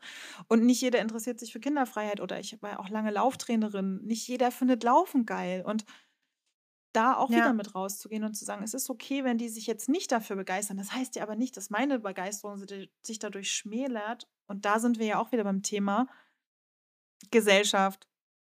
Was denken die anderen? Es muss nicht zwingend wichtig für dich sein, beziehungsweise du entscheidest, wie wichtig du es für dich machst. genau, genau, absolut. Ja. Ich würde gerne mal so ein bisschen näher noch eingehen. Äh, ne, ganz kurz wollte ich noch eben was sagen zum Thema Zyklus. Ganz interessant ist, dass ähm, manche meiner Kundinnen sagen, dass sie so auch das Gefühl haben, dass tatsächlich zyklusmäßig ähm, nicht nur so das Thema Confidence, ne, also wie sicher fühle ich mich, diese Entscheidung zu treffen, sondern Mhm. tatsächlich auch diese Überlegung, ach, will ich vielleicht doch Kinder, äh, eventuell auch so ein Hormonding Ja, irgendwie ist, ne? Also, ja. so ist nicht absolut nicht bei allen, aber manche, äh, habe ich habe ich schon gehört, so diese Formulierung, das finde Mhm. ich auch ganz interessant. Genau, und Zyklus ist dein Thema, das haben wir jetzt auf jeden Fall schon gehört und auch deine Begeisterung dafür. Ähm, wenn du mit den Frauen arbeitest, die du unterstützt, also selbstständige Frauen dabei, einfach zyklusorientiert zu arbeiten, besser auf ihren Körper zu hören, dadurch, ja, ähm, einfach, ähm, im Business einfach besser klarzukommen, Gerade so Thema Selbstzweifel, solche Geschichten. Ähm, was erlebst du denn da so rund um dieses Thema Zyklus? Ähm, gibt es also, erlebst du das sehr schambehaftet, weil wir ja so ein bisschen bei diesen Themen sind so? Mhm. Das ist total spannend, weil ich mit meinen Kundinnen eine unglaubliche Offenheit erlebe. Aber weil wir ja da auch nur zu zweit Mhm, sind, da ist ja erstmal mhm, niemand anderes. mhm, Also, ich arbeite vor allem mhm, eins zu eins mhm. und mir ist dieser, ja, geschlossene Raum, also dieser sichere Raum total wichtig. Also, alles, was da passiert, das bleibt auch da. Und, ähm, ich stelle natürlich auch Fragen, wo die Frauen erstmal so so: „Hm.“ Und ich frage aber auch immer: ist es okay für dich? Ähm, also, ich taste mich auch oft ran, aber du hast halt so Frauen, da merkst du, okay, da kannst du halt da kann ich einfach nach ihrer Ja, Libido klar. fragen. Also, auch Thema wie Selbstbefriedigung spielen auch eine Rolle und da wirklich nachzufragen. Aber ich frage dann auch: gibt es irgendein Thema, über das du vielleicht nicht reden möchtest? Und in meinen Mentorings ist es mir unglaublich wichtig ähm, dass es auch die oberste Regel ist, dass deine Wahrnehmung schlägt alles, was ich dir sage, was ich dir erzähle, was du liest in diesem Kontext. Und deswegen geben sie auch vor, wenn ihnen ein Raum zu intim ist. Oder es kann halt auch sein, dass ähm, wir gerade in einer Phase sind, wo sie sagen, boah, da möchte ich mich gerade nicht mit beschäftigen, da will ich gerade nicht hingucken und da auch respektvoll zu sein. Und es kann halt sein, dass sie zwei Wochen später sagen, okay, Mandy, jetzt bin ich bereit, lass uns darüber reden. So, das heißt, in diesen eins Ja, zu voll. Erlebe ich das sehr wenig, aber und das war 'n Riesen-Learning für mich in meinem Marketing, wenn ich damit natürlich rausgehe, dann äh, wenn ich Mhm. damit in der breiten Öffentlichkeit spreche, dann kommt das schon oft noch, dass also, es ist auch wieder sehr sehr es gibt kei kein Schwarz-Weiß, aber es ist schon oft sehr zweigeteilt, dieses die einen sind so: „Boah, total geil, dass du das machst.“ Die wissen sofort, wovon du redest und die sind selber in so einer Bubble, wo auch man über Menstruationsprodukte spricht. Ich glaube, das hat auch sehr viel in unserer Gesellschaft, ähm, verändert, die Diskussion um Menstruationsprodukte. Wie verhüte ich? Und dass nicht nur Frauen verhüten sollten. Das hat sehr viel Ja, geöffnet ja, und auch gerade Jugendliche, Frauen mit Anfang 20 oder in ihren Zwanzigern sind da sehr viel offener. Ähm, und ich glaube, alles darüber hinaus ist dann schon sehr, sehr herausfordernd. Auch gerade, weil ich natürlich Business und Zyklus verbinde. Und da auch oft kommt: „Krass, dass du dich das traust, auf LinkedIn zu teilen oder so. ja, Oder wa ja, darüber redet ja, man doch nicht.“ Also, da bekomme ich das sehr, sehr oft gespiegelt. Und und das habe ich auch durch meine Zyklustrainerin gelernt, ist aber immer und da sind wir wieder beim Thema Diskussion, im Hinterkopf zu behalten, dass Zyklus eben auch nicht nur auch für für die für den Großteil von Menstruierenden einfach ein ein unglaublich schmerzbehaftetes Thema ist. Es ist, glaube ich, gar nicht so sehr Scham und Tabu, das kommt erst danach, aber dass halt die meisten mhm, damit Schmerz und meistens höchstwahrscheinlich auch kollektiven Schmerz von Generationen davor mit sich herumtragen. Und ich merke, dass es mir in meiner Kommunikation ist, das immer auch im Hinterkopf zu behalten, aber trotzdem mit meiner Lei Lei Leichtigkeit und Begeisterung für dieses Thema rauszugehen, weil es muss nicht schwerfällig sein. Aber, und ich glaube, das wissen die Frauen, die mit mir arbeiten, wenn wir zusammenarbeiten, dann kriegen sie auch diese Leichtigkeit und dieses Flocker, locker flockig.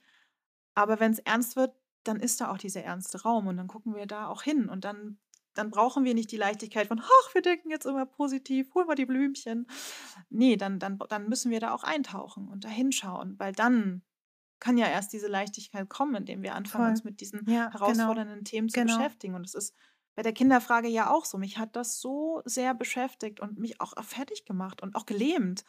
Ähm, ich konnte diese diese blöde Frage nie beantworten: „Wo siehst du dich in 5 Jahren?“ Puh, ja, keine Ahnung. Habe ich jetzt ein Kind? Äh, habe ich kein Kind? Und als ich mich entschieden Ja, hatte, war voll. klar, wo ich mich in 5 Jahren sehe, so.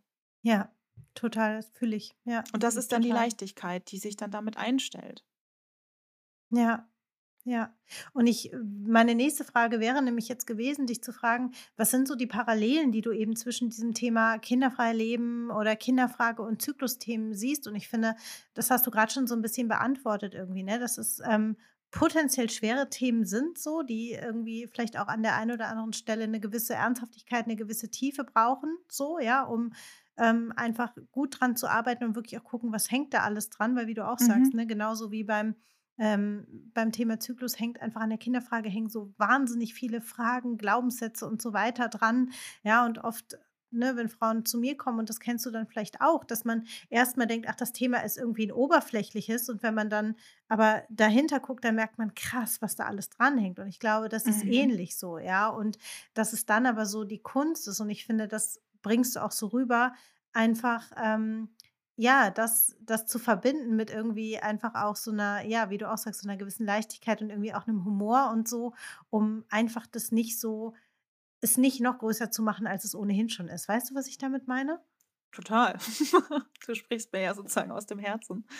Was mir Ja. da noch einfällt, ist ähm, also, ich glaube, es gibt unglaublich viele Parallelen zwischen diesen beiden Themen und ein ganz, ganz großes Thema und ich glaube, das, ähm, ist das, was uns in unserer Arbeit auch so sehr verbindet, ist, dass wir, ähm kannst auch sagen, wenn's nicht so ist, aber ich habe immer das Gefühl, dass uns beiden dazu äh, da darum geht, Frauen unglaublich zu ermutigen, selber Entscheidungen zu treffen. Und es ist ja auch sehr dieser Ja. feministische Ansatz, so dieses ich finde, sowohl in der Kinderfrage als auch in dem Thema Zyklus stecken so viele Möglichkeiten, sich selbst auf gut Deutsch zu befreien. Zu befreien davon: „Was sagen Ja. andere? Was ist richtig? Was ist falsch?“ Und herauszufinden: „Was brauche ich?“ Und in meinem Thema ist es halt, dass der Zyklus dir so viel vorgibt, was so du ist, was so intuitiv ist, was dir dein Ja, Leben so viel ja. leichter machen kann, wenn wir es uns erlauben, mehr nach dem Zyklus zu leben. Aber gleichzeitig ist es natürlich wenn man damit anfängt, merkt man auch: „Öh, das passt jetzt so gar nicht in die Gesellschaft.“ Also, um's mal ganz ja, einfach runterzubrechen ist Social Ja, Media. Da sollen wir total. jeden Tag sollen wir, äh, online sein und uns zeigen und auch das Konsumieren ist ja genau dasselbe. Jeden Tag da reinzugucken und zu konsumieren und nicht auf dem Schirm zu haben, dass grade eben, wenn man menstruiert, äh, beziehungsweise auch, ähm ist ja auch noch mal wichtig, dass, ähm, wenn man jetzt zum Beispiel, ähm, natürlich verhütet, ne, dann ist der Zyklus natürlich sehr viel ausgeprägter und die Phasen und seine Einflüsse. Und, äh, da auf dem Schirm zu haben, dass ich's jeden Tag anders wahrnehme. Und es gibt Tage, da ist mir total egal, was mir da angezeigt wird und Ta Ta Tage, da zieht mich das total runter. Und auch als Selbstständige gibt es Tage, an denen bist du vielleicht bäm, bäm, haust du total viele Ideen raus und machst total tolle Reels und was weiß ich nicht alles und kannst ganz toll kommentieren und Postings schreiben. Und dann gibt es Phasen, da solltest du dein Handy am besten ganz weit weglegen, weil das einfach dann nicht die Zeit ist und du dann in 'n totales Loch fällst und am besten deine Selbstständigkeit an den Nagel hängen willst. Und, ähm, das auf dem Schirm zu haben, das erklärt dich halt selber, aber du passt halt nicht mehr in dieses Schema in dieses Schema von jeden Tag gleich viel Leistung, weil sonst bricht deine Reichweite Ja. ein. Und das Ja, ist eben bei voll. diesen Kinder bei bei dem Kin bei der Kinderfrage genau dasselbe festzustellen: „Wenn ich mich jetzt dagegen entscheiden würde, würde ich ja nicht mehr in das Schema F passen.“ Und Ja. Da ich glaube, das sind halt auch so Parallelitä also, 'ne ist so 'ne Parallele, die diese beiden Themen total haben. Also, einmal dieses es kann halt das Potenzial wirk äh, äh, birgen, dass du, ähm, eben nicht mehr in das reinpasst, was normal zu sein scheint, aber auch, dass, wenn du dich damit beschäftigt, das 'n unglaublicher Befreiungsschlag ist, dass du so 'n F Schritt näher an dich kommst und das, wo du im Leben hin willst. Und, ähm, das ist halt die krasse Parallele, die ich da eben auch sehe. Und natürlich eben dieses, dass es Leute gibt, die das eben total unnormal finden. Also, sich für ein kinderfreies Ja. Leben zu entscheiden, ist eben nicht normal und auch nach dem Zyklus zu leben, ist halt vermeintlich auch nicht normal. So, wäre schöner, wenn sich das Voll, ändert. voll. Und da es gibt 1.000 wahrscheinlich noch 1.000 mehr Parallelen, aber das ist so das, was ich immer so empfinde an diesen beiden Themen und deswegen feiere ich das ja auch so, dass du da auch so rausgehst und sagst: „Wir müssen darüber reden.“ Weil wenn wir man sagt ja auch immer, ne, Dinge werden erst real, wenn's ein Wort dafür gibt. Und für mich gab es dieses Wort Absolut, ja. kinderfrei nicht. Und dadurch, dass ich dieses Ja. Wort jetzt habe oder auch für mich ist auch dieses zyklusorientierte Arbeiten auf einmal macht sich 'ne Welt auf. Ich habe 'n Wort dafür. Ich kann das beschreiben. Ja. Das heißt, es gibt Ja. es auch. Ja, Und ja. Kinderfreiheit ist eben auch die gibt es und es gibt viele Menschen, die damit glücklich sind und zufrieden. Ja, voll. Und genauso gibt es auch Frauen, die zyklusorientiert arbeiten und leben und die damit super zufrieden sind und die sich davon befreit haben, was die anderen denken. So. Ja, voll. Natürlich kann und das ist zum Beispiel auch was, wo wir die Parallele wieder haben. Natürlich hinterfragst du dich auch, aber auch da war meine Entscheidung jetzt richtig bei der Kinderfreiheit oder auch beim Thema Zyklus. Du trainierst eigentlich dein ganzes solange du 'n Zyklus hast, äh, das die ganze Zeit da mehr drauf zu achten. Und du lernst auch immer was Neues. Der Zyklus verändert sich auch und du lernst halt auch, du hinterfragst dich vielleicht auch jedes Mal, oh, ist das jetzt überhaupt richtig, wie ich das mache? Oder auch beim Marketing, ne? weil ich ja viel mit Selbstständigen arbeite, wo man dann, ich merke das auch, wo ich dann doch denke, oh, sollte ich nicht doch wieder nach, nach Schema F launchen, weil das funktioniert doch so viel besser. Ja, aber ich bin die, die danach da sitzt und erstmal drei Wochen Urlaub braucht, weil sie einfach komplett fertig ist und gegen ihren Körper gearbeitet hat. Und das Ja, zu voll. Und auch anzunehmen, dass es nicht von jetzt auf gleich total perfekt läuft und dass es auch okay ist, sich nochmal zu hinterfragen, weil wenn du anfängst, dich zu hinterfragen, kann es ja auch dazu führen, dass deine Entscheidung dann noch standfester wird oder Ja, dass du merkst, ich möchte mich doch umentscheiden. Und das ist das, was mir ja geholfen hat, dieses, du darfst dich jederzeit auch umentscheiden. ja, voll. Was ich interessant finde, und das ist wieder auch eine Parallele irgendwie so bei uns beiden. Ähm, wir kommen ja beide äh, von so, also ich weiß, du hast äh, ganz, ganz viele Stationen schon gehabt, äh, auch in der Selbstständigkeit so. Und ähm, ich bin ja in die Selb also in meine Selbstständigkeit gestartet mit ähm, so dem Thema äh, ähm, Work-Life-Balance, Jobcoaching, irgendwie so, ne? Also was irgendwie auch unverfänglich ist. Und mir ging es immer schon um Selbstbestimmung und ich finde, da hat Arbeit einfach auch sehr, sehr viel damit zu tun so. Und bei dir war es ja so, ne, also du hast ja äh, mit Go Girl Run, kannst vielleicht auch gleich nochmal kurz was dazu sagen, einfach ähm, ja einen sehr, sehr großen Laufblock, ich glaube den größten deutschen Frauenlaufblock, stimmt das? Ja, war Aufgebaut, ne? so. Also was du nix, ja genau. Ähm, Ja. oder war mal so, genau. Ne? Aber was, was ja auch so ein bisschen unverfängliches Thema ist, wenn man so will, ne? Also Laufen, das ist ja okay, manche mögen es, manche nicht, aber ist schon auch eher ein positiv besetztes Thema so, ne? Und wir haben uns beide dafür entschieden, das hinter uns zu lassen und zu sagen, okay, wir nehmen uns jetzt irgendwie Themen an, die nicht fluffig sind in the first place so, ja? Also man kann sie fluffig machen, aber sie sind sind es nicht unbedingt. Und was würdest du sagen, was war da dein Antrieb? Du hast eben schon gesagt, es geht dir darum, dass Frauen sich befreien können. Also, da habe ich schon so ein bisschen so 'n Antrieb rausgehört. Was noch? Na, weißt du, was total spannend ist? Ist, dass mein Antrieb sowohl bei Goga Run der gleiche ist wie jetzt auch bei meinen Themen. Also mein Antrieb, Mhm. das, was ich mit meiner Arbeit machen will, das hat sich eigentlich gar nicht verändert. Das ist mir jetzt auch im Laufe der Zeit klar geworden. Nur das Ja, Wie hat sich verändert. Mein Antrieb ist es, ja, ähm, voll. Frauen zu zeigen, seid mutig, geht raus, verändert eure Welt, verändert die große Welt. Also ich möchte einfach Frauen Ja, ermutigen, ihr Ding zu machen, auf gut Deutsch. ja, Und ja, hm, das mit dem Laufen war gar nicht so fluffig, wie sich oder positiv, wie es sich erst anhört, weil ich bin einfach eine ähm, eine dicke Frau, die da gelaufen ist. Und da war mein zweiter Antrieb zu zeigen, es ist egal, ob du dick, dünn bist, ob du eine Brille trägst, ob du blonde, braune Haare ja, hast. Jede, jeder kann laufen und sollte auch laufen oder Sport machen und sich bewegen, weil Gesundheit total wichtig ist. Und, ähm, das war gar nicht immer so einfach. Also, da kommt jetzt die dicke Läuferin und will mir ja, erzählen, laufen ich ich soll nicht nur auf Geschwindigkeit laufen, sondern ich soll laufen, um mich wohl also, auch das wieder eine Parallele, um mich wohlzufühlen, äh, für meine ja, Gesundheit. Also, das ich hatte auch also, ich hatte sehr viel Glück mit Goga Run, genau. Es war Deutschlands größter Laufblog und auch Podcast für Frauen, ist auch alles noch online, gibt auch noch Trainingspläne.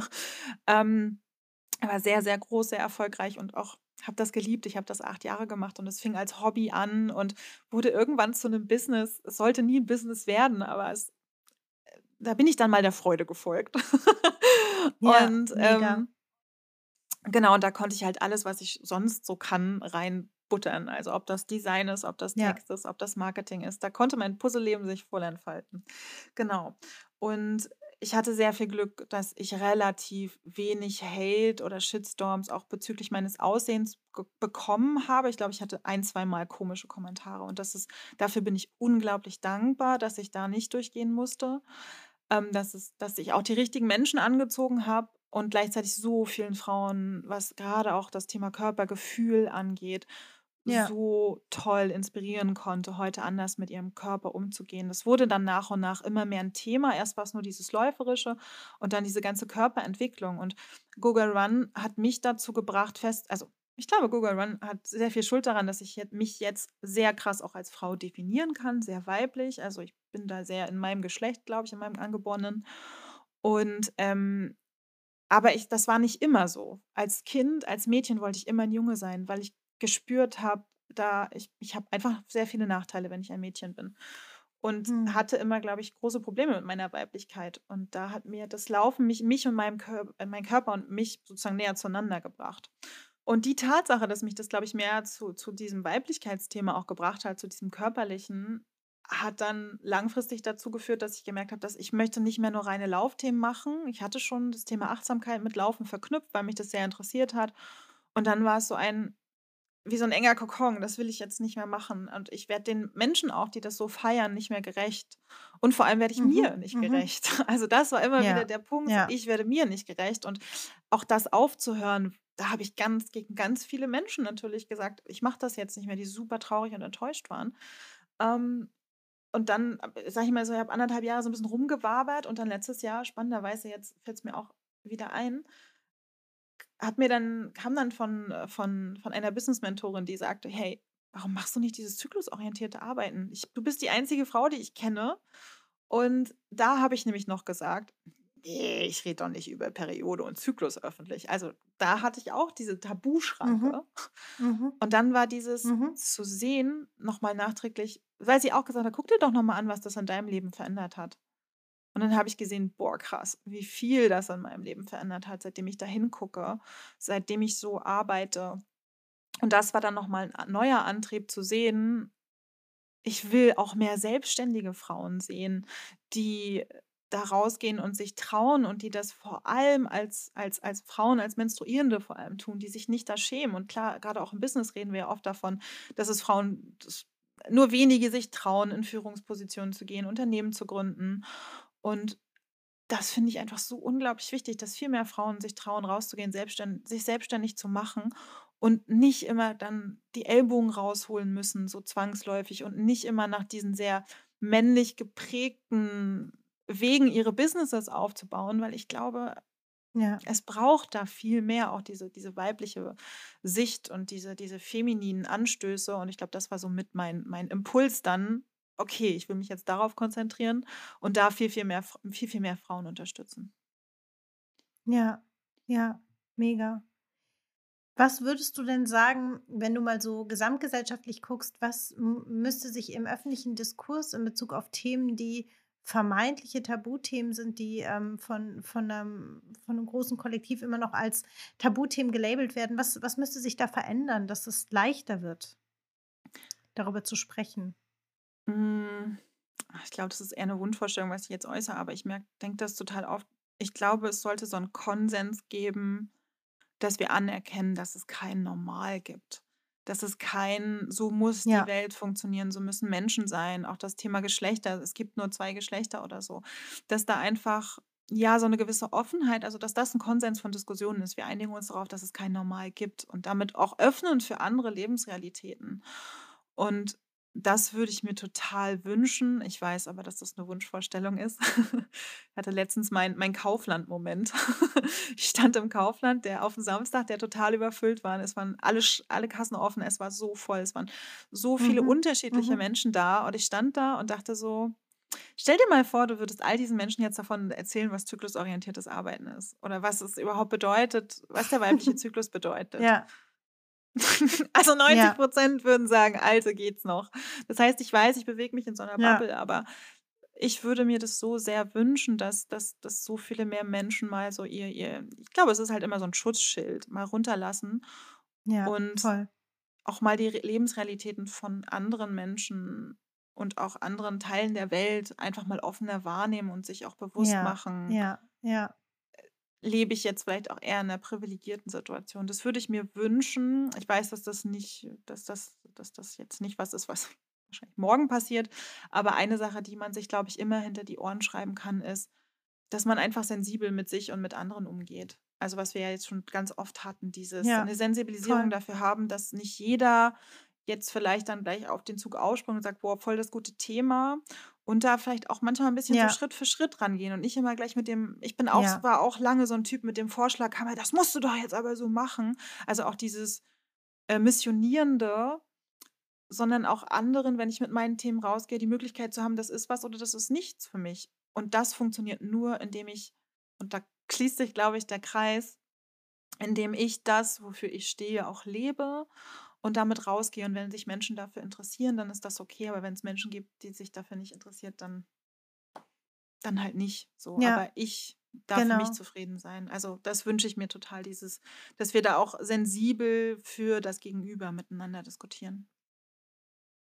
Ja, voll. Und ich und ich finde es total wichtig, ähm, was du sagst. Und ich glaube, dass es dass dazugehören würde, dass man auch bereit ist, sich, ähm, der Komplexität einfach von verschiedenen Lebensrealitäten, ne, also Mhm. sowohl in unserer Gesellschaft, aber auch glo äh, global gesehen oder so, sich dem einfach öffnet und zwar ohne den Anspruch zu sagen: „Ich, ähm ich muss das jetzt irgendwie alles gut finden“, weil darum geht es ja Mhm. nicht so, ne? Ne. Also, es geht nicht darum, alles bis ins letzte Detail zu zu verstehen. Ich glaube, es ist auch gar nicht möglich. Also, ich glaube, dafür gibt es einfach zu viele Realitäten, aber zumindest erst mal mit so 'ner Wertneutralität irgendwie dranzugehen und zu sagen: „Okay, ich ich schaue mir jetzt mal an, was die Person macht, was die sagt und ich gucke mal, ähm, und und versuche mal, mich da reinzufinden“, was nicht heißt, dass man alles gutheißen muss und was erst recht nicht heißt, dass man alles für sich eins zu eins übernehmen muss, ne? Aber zumindest erst mal, ähm, ohne ohne direkt so 'n Abgleich zu machen von, ähm: „Ach ja, das ist anders, als ich es sehe und, ähm, weiß ich nicht, oder das ist anders, als es jetzt irgendwie gefühlt 90 % der Leute machen“, dann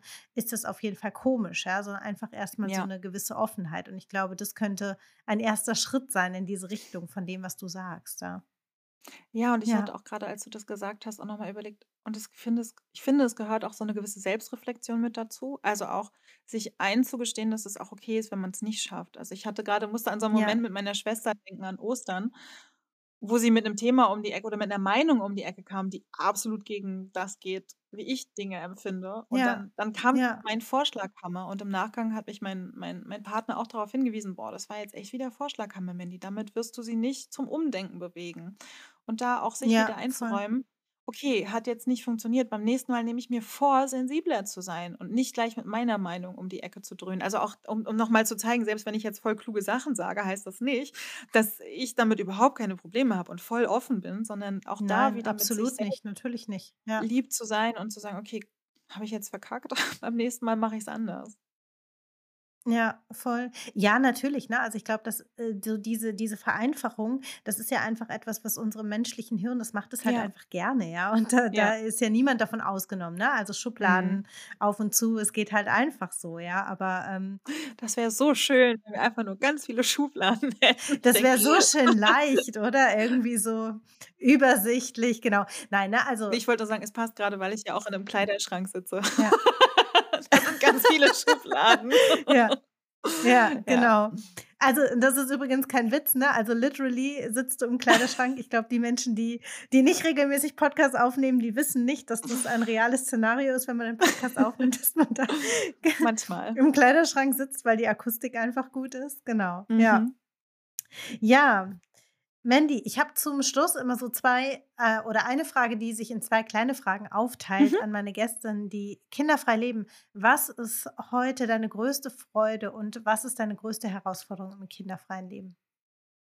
Ich glaube, meine größte Freude ist wirklich immer noch, äh, dass ich mich am meisten freue, dass ich diese Entscheidung getroffen habe und dass ich sie für mich getroffen habe und dass ich dadurch mein Leben mehr genieße und mir bewusst ist, das ist mein Leben und nicht das Leben von irgendwem anderes. Also, ich glaube, das ist so diese Mhm. größte Freude, auch Sachen länger planen zu können und zu wissen: „Ich plane das jetzt und ich muss jetzt nicht noch an irgendwen anderes denken.“ Und das ist so meine größte Freude immer noch, dass ich diese Entscheidung getroffen habe. Ja. Also, sie ist ja auch in Anführungsstrichen erst 1 Jahr alt, aber das ist ich bin so dankbar, dass ich das gemacht habe für mich. Und die größte der Ja. größte der größte die größte Herausforderung, ähm die größte Herausforderung, das ist 'ne spannende Frage. Ähm, ich glaube, die also, ich habe weniger die Herausforderung, werde ich das mal bereuen oder so, diese sehr typischen Gedanken, glaube ich, das habe ich alles irgendwie grade nicht. Ähm, ich glaube, die größte Herausforderung war 'ne Zeit lang, es nicht allen auf die Nase binden zu wollen, sondern damit einfach das das bin ich so. Und es gibt Menschen, die interessiert das und andere interessiert das nicht und Ja, und mich auch ich glaube, die größte Herausforderung ist immer noch, mich dafür nicht zu rechtfertigen. Ich bin niemandem Rechenschaft schuldig, Mhm. sondern das ist meine Entscheidung Mhm. und genau. Ja. Okay, voll gut. Ja, Mandy, wenn jetzt Frauen dir zugehört haben und dir gerne ein Feedback geben wollen zu deinen Gedanken, die du hier geteilt hast, oder Lust haben, mal sich ein bisschen mit ihrem Zyklus und vor allem mit zyklusorientiertem Arbeiten zu beschäftigen, ähm, wie kann man dich erreichen? Und ich glaube, du planst auch irgendwie gerade was, ne? Etwas, was vielleicht auch interessant sein könnte für Frauen, die sich interessieren für zyklusorientiertes Arbeiten. Ähm, erzähl uns doch einmal noch gerade, wie man dich erreichen kann und ähm, was du da in Planung hast. Genau, also am aller, aller, aller, allerbesten erreicht ihr mich eh über, äh, über, also da erfahrt ihr auch das Wichtigste und meiste über, über und auf meiner Website auf mandyjochmann.com. Das verlinkt Sina bestimmt. Und Ja. ähm, ähm, genau, also da findet ihr alles, was es zu mir gibt. Ich bin noch auf Instagram und auf LinkedIn unterwegs, da könnt ihr mir auch gerne schreiben. Und ja, genau, ich plane etwas. Ihr habt ja, ich hatte ja schon erzählt, ähm, ich arbeite vor allem eins zu eins mit Frauen und auch längerfristig. Also meistens geht mein Mentoring-Programm drei Monate und da geht es eben darum, dass wir gemeinsam gucken, wie ist dein Business aufgestellt, wie ist dein Zyklus ähm, und das Ziel hat, dass wir gemeinsam schauen, wie kannst du zyklusorientiert arbeiten, dass man erstmal so ein Gefühl dafür bekommt. Und für Frauen, und ich finde es auch wichtig, dass, da können auch Frauen oder Menstruierende kommen, die eben keine Selbstständigkeit haben, die es einfach spannend finden. Das ist, ich schließe da niemanden aus. Ähm, ich plane, nicht nur ich plane, ich mache Ende Mai äh, die Zyklus-Flow-Woche, wo man da mal so reindippen kann. Also ich mache eine Woche lang, gibt es jeden Morgen um 9.30 Uhr ähm, ich nenne das immer meine Kaffee-Dates und da kriegt ihr Input zu verschiedenen Themen, also du und dein Zyklus, ähm, deine Arbeitsorganisation oder auch das Thema ähm, Selbstvertrauen im Laufe des Zyklus, wo ich so ein bisschen Input gebe, man mehr Fragen stellen kann und Genau, man erst mal so reinschauen kann, taugt das überhaupt was für mich, dieses ganze zyklusorientierte Arbeiten? Oder vielleicht stellen die Leute auch nach der Woche fest: „Oh, ist gar nichts für mich.“ Aber dass sie da einfach mal reintauchen können. Und ich glaube, es ist wirklich am geilsten für selbstständige Frauen, die aus diesem Dauergehassel raus wollen.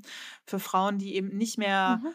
sich gestresst und genervt fühlen wollen, sondern einfach mal lernen wollen: „Okay, wie kriege ich das hin, auch so eine gewisse Entspannung in meine Selbstständigkeit zu bringen, ohne mich total krass verbiegen zu müssen, sondern im Einklang mit dem Zyklus und mit dem eigenen Körper zu arbeiten. Genau, und die findet vom 22. bis 26. Mai statt, ist komplett kostenlos und alle Infos dazu gibt es auch auf meiner Website. Genau. Ja, sehr cool. Schön.